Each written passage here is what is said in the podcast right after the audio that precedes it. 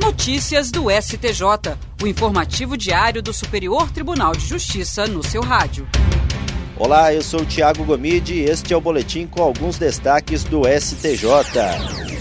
A terceira turma do Superior Tribunal de Justiça reafirmou o entendimento de que cabem honorários advocatícios na primeira fase da ação de exigir contas. O caso analisado teve origem em ação de exigir contas ajuizada pelo cliente de um banco devido à movimentação da conta corrente dele. Em primeira instância, o banco foi condenado a prestar contas, mas ficou estabelecido que as custas e os honorários seriam estabelecidos na sentença a ser proferida ao final da segunda fase. O Tribunal de Justiça do Distrito Federal e dos Territórios, ao analisar o recurso do autor, considerou que, julgada a primeira fase da ação de exigir contas com a determinação ao réu para prestá-las, é indevida a sua condenação em honorários sucumbenciais, pois se trata de decisão interlocutória. No STJ, o colegiado da terceira turma, de forma unânime, deu provimento ao recurso do cliente. A relatora, ministra Nancy Andrighi, explicou que é pacífico o entendimento de que, com a procedência do pedido do autor, ou seja, a condenação à prestação de contas exigidas, o réu fica vencido na primeira fase da ação de exigir contas, devendo arcar com os honorários advocatícios como consequência do princípio da sucumbência.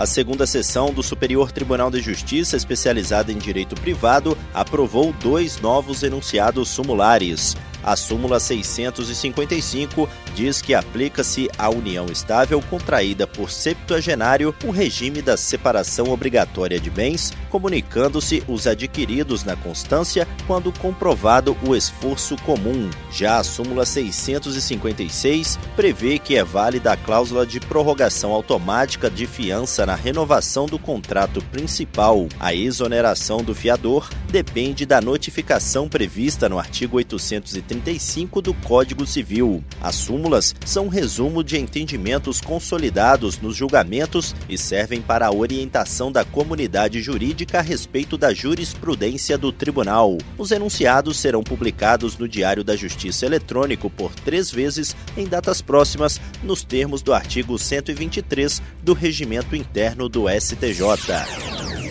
A terceira sessão do Superior Tribunal de Justiça vai julgar sob o rito dos recursos repetitivos se é possível a elevação da pena por circunstância agravante na fração maior que um sexto, utilizando como fundamento unicamente a reincidência específica do réu. A questão foi cadastrada como tema 1172 e está sob a relatoria do ministro Joel Ilan Paciornik. O relator observou que há divergência a respeito do tema nas turmas de direito penal Penal do STJ, mas considerou desnecessária a suspensão dos processos que tratam da mesma questão jurídica. A afetação do tema foi sugerida pela Comissão Gestora de Precedentes e de Ações Coletivas, que apontou a existência na base de dados do tribunal de 75 acórdãos e 3.501 decisões monocráticas proferidas por ministros competentes da quinta turma e da sexta turma com controvérsia semelhante à dos autos. A possibilidade de aplicar o mesmo entendimento jurídico a diversos processos gera economia de tempo e segurança jurídica. E esse foi o Notícias do STJ de hoje. Se quiser ouvir mais, basta acessar soundcloud.com/stj notícias. Até a próxima. Notícias do STJ, uma produção da Secretaria de Comunicação Social do Superior Tribunal de Justiça.